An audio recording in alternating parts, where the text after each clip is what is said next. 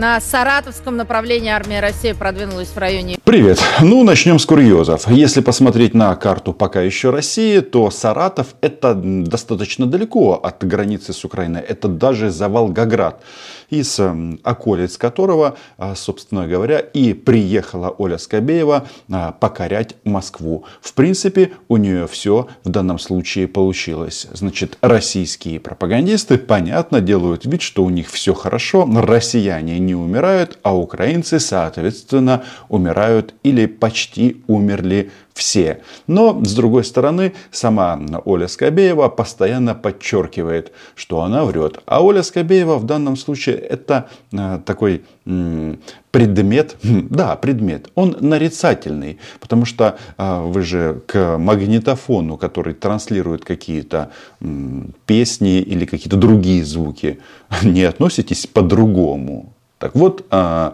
магнитофон Скобеева врет и признает это. Понятно, что есть российская пропаганда, понятно, что есть украинская пропаганда. Мы сообщаем, что у них заканчиваются солдаты, они со своей стороны опровергают. У нас никто ничего не опровергает, у нас просто игнорируют вот эти заявления. Почему? Потому что мы сами прекрасно знаем цену этой войны. И потери, конечно же, в украинской армии есть.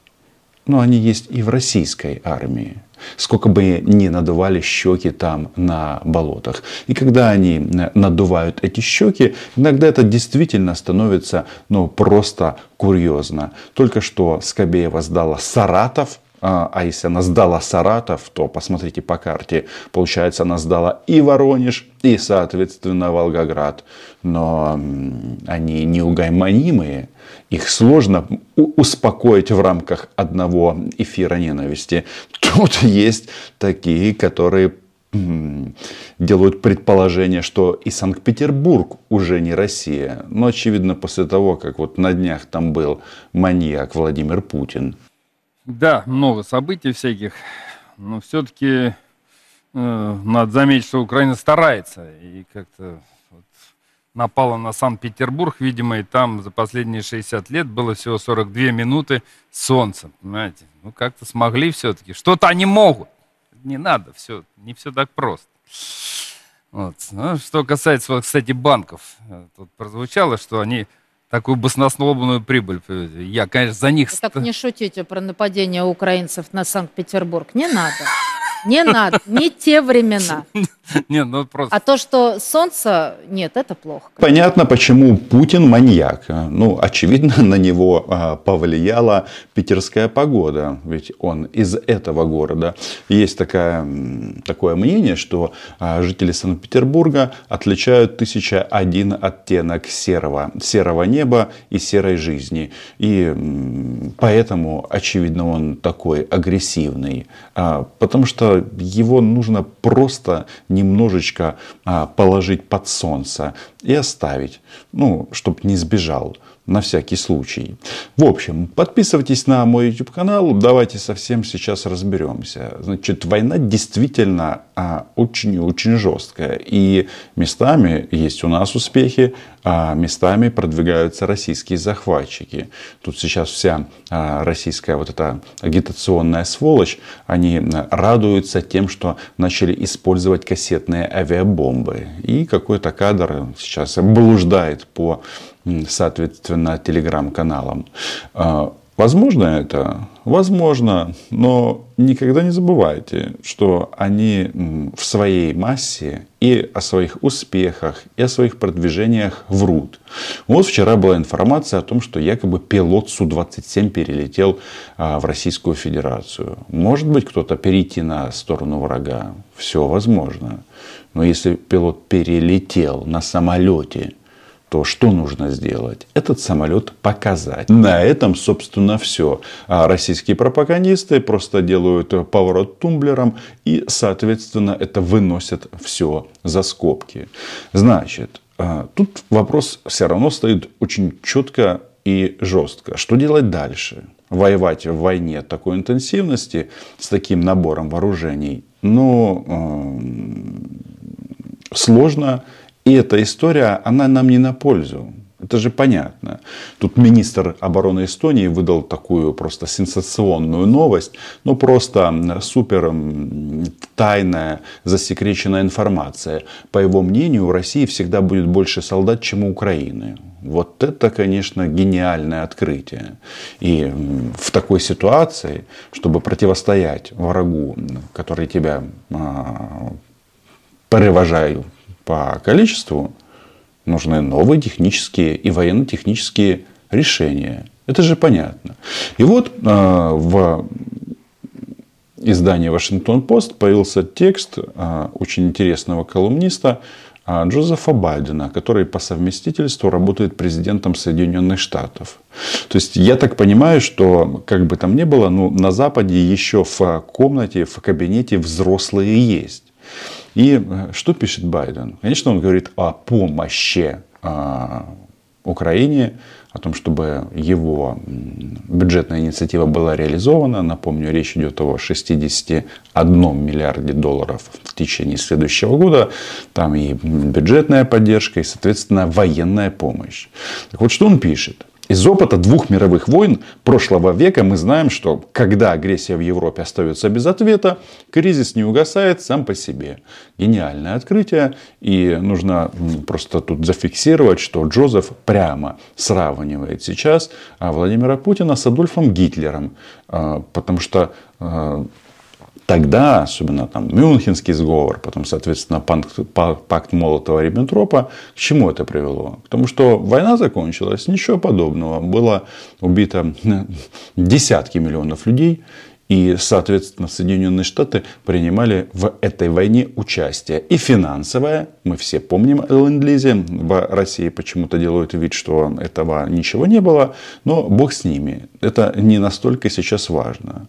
Значит, что пишет далее Байден? Он напрямую вовлекает Америку. Вот почему наша поддержка Украины сегодня – это инвестиция в нашу собственную безопасность. Это предотвращает более широкий конфликт завтра.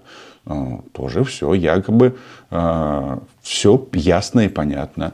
И, внимание, мы удерживаем американские войска от этой войны, поддерживая храбрых украинцев, которые защищают свою свободу и родину.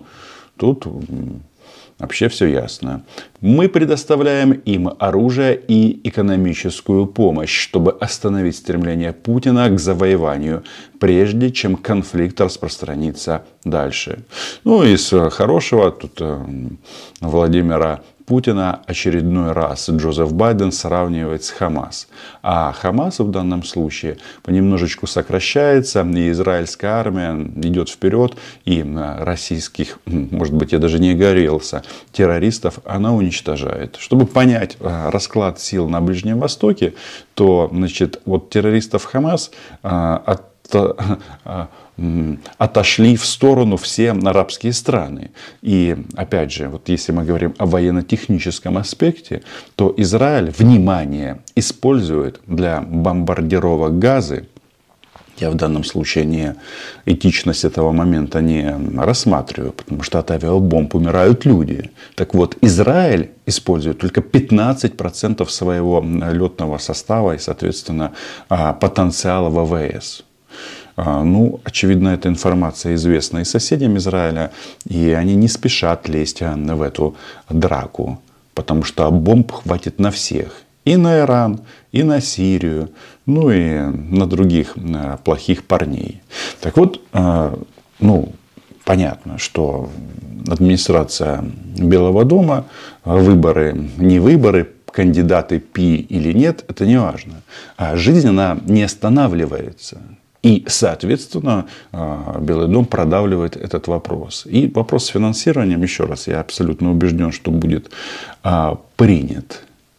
Но как работают россияне сейчас? Вот у них а, главный акцент на том, чтобы ну, показывать по традиции удары по Украине, но это сейчас главная российская скрепа, и цитировать западные издания. Так вот, есть одни интересные такие моменты и тексты, они вроде бы ну, выводы на поверхности, но я так понимаю, что в этой комнате нужно сказать об этом вслух. Читаем. Путин выдержал все усилия Запада обратить вспять его вторжение на Украину, и его власть непоколебима. США и их союзникам нужна новая стратегия сдерживания. У Путина есть основания полагать, что время на его стороне. На линии фронта нет никаких признаков того, что Россия проигрывает войну на истощение. Сама постановка по этому поводу, она дебильна. Но извините, Украина не может выиграть войну на истощение, потому что она значительно меньше. Ну, есть такое понятие военно-экономический потенциал. Все это понятно. И без западной помощи, ну, конечно, мы бы не продержались бы э, так долго и не отбили бы как минимум 50% оккупированной территории. Да, многое сделано было на кураже в первые месяцы войны, ну, в частности, в Киевской области. Но там тоже было по-разному. Инлоу, э, стингеры и, соответственно, джевелины, они работали тогда очень и очень активно. Об этом не надо забывать. Но вот этот вот тезис о том, что нужна новая стратегия, ну, он же понятен и очевиден. И хочется сразу задаться вопросом, ребята, ну, вы там на Западе, у вас есть этот, как это, опция, ну, что ли, прогнозирования событий? Потому что сейчас, э, конечно же, вопрос стоит в том, что нужна авиация. Но эта авиация нужна была год назад. И самое главное, даже сейчас в части авиации вопрос стоит очень-очень просто. Какое оружие будет у украинских самолетов? Вот эти вот фабы кассетные, которые сегодня а, были сброшены на украинские позиции, соответственно, вся российская пропагандистская сволочь визжит и пищит, они в состоянии пролететь в режиме планирования ну, там, порядка 30 километров. Так вот, если бы у нас были самолеты, способные поражать российские вот эти вот корыта на таком расстоянии и далее, ну, соответственно, и бомбы не, не, не летели бы. И, соответственно, расклад на поле боя был сразу совсем другой. Ну, это же очевидно.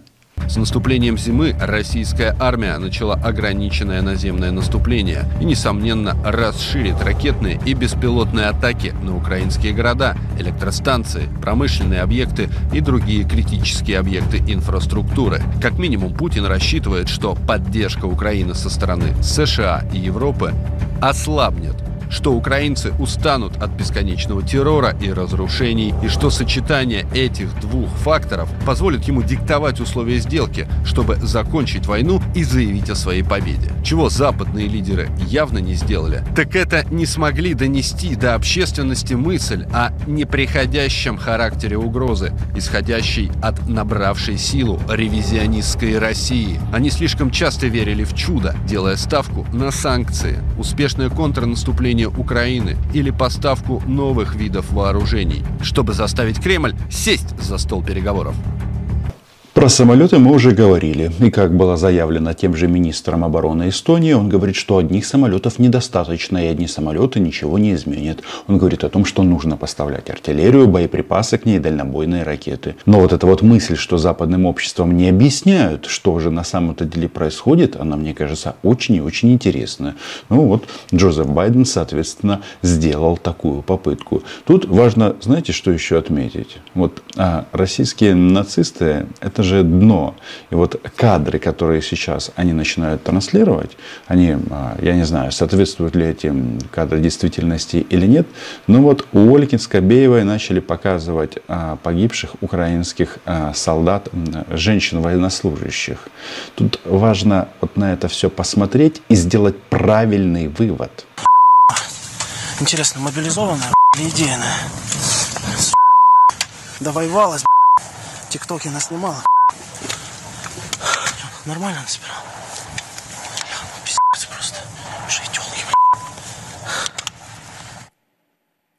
Страшные, кошмарные, невыносимые кадры, особенно если вернуться к тому, с чего мы начинали, украинские российские народы братские. Я специально наложил блюр на эти видеокадры. Но тут коробит даже саму Ольгу Скобееву. Возможно, она видит свое будущее в этих кадрах. Тут вопрос в чем? Почему они это показывают? Они же четко фиксируют, что они идут сюда, эти а, братья так называемые, убивать всех. И мужчин, и женщин. Это не просто так демонстрируется на российском государственном канале. Это делается для того, чтобы у российских нацистов вообще не было никаких э, стопов.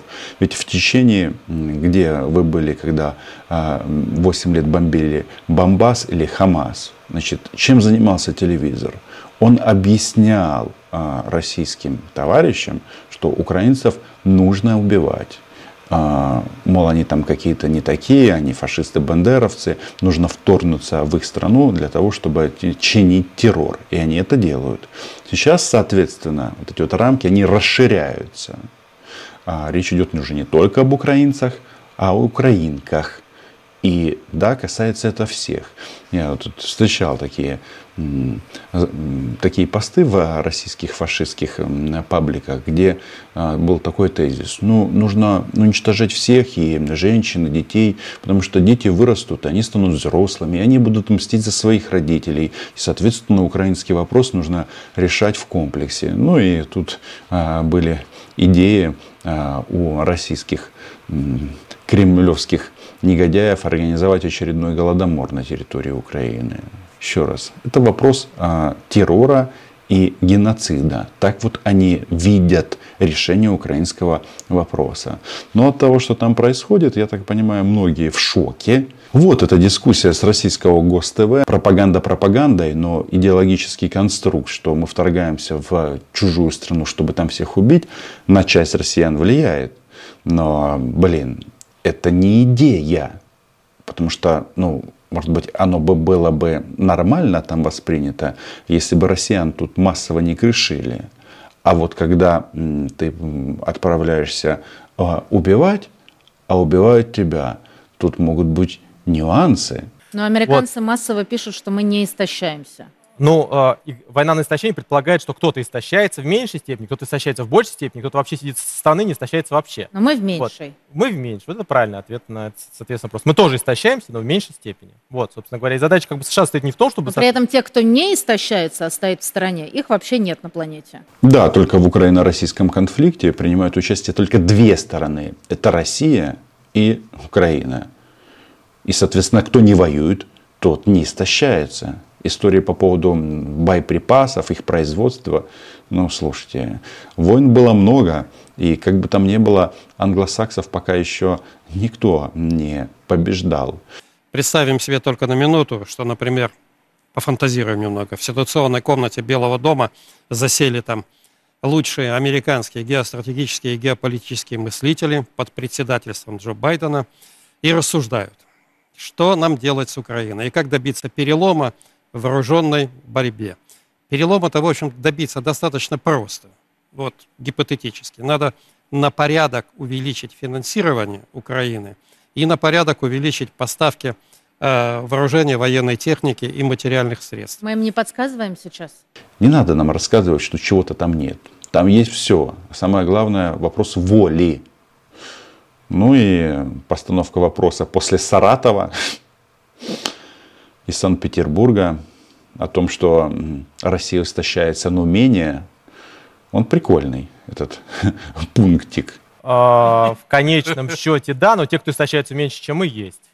Вот, поэтому с этого Китай, например. Вот, поэтому Мы с этой... ведем спецоперацию, всегда, честно говоря, приобретаем себе территории. Так что, ну, закономерно, как что мы сказал истощаемся больше. Российской Федерации, это не за территорию война идет, соответственно, у нас территории дофига, и так и есть.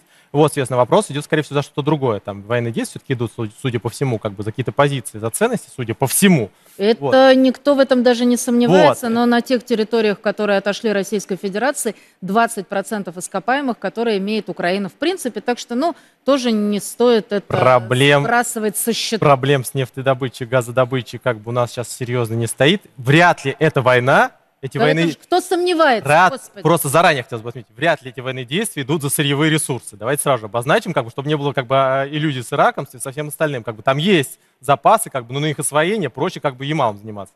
Война идет за территорию. Но какие они ценности предлагают? Ценности русского мира? Ну, пока э, самым э, лучшим этим сомелье, человеком, который пробует русский мир, является российский террорист, который хочет избираться в президенты террористической России Игорь Гиркин. Вот он русский мир познал на себе, как и его друг по дебатам, соответственно, Алексей Навальный. Но вот Ольга все-таки ищет смыслы. Мы захватили 20% ресурсов Украины. Я со своей стороны хочу напомнить, что ну, тоже мне открытие. 20% территории Украины оккупировано. Ну и, соответственно, у нас а, вся земля богатая. У нас везде все классное. Неважно, о какой части Украины идет речь. Поэтому эта цифра, она абсолютно логична. Ну и давайте-ка так. А, все сложно, но это не конец войне. Вот это важно понимать. И э, финал этой войны зависит исключительно от нас, ну и западных партнеров, которые играют в нашей команде, ну и, соответственно, от Северной Кореи, которая играет на стороне России.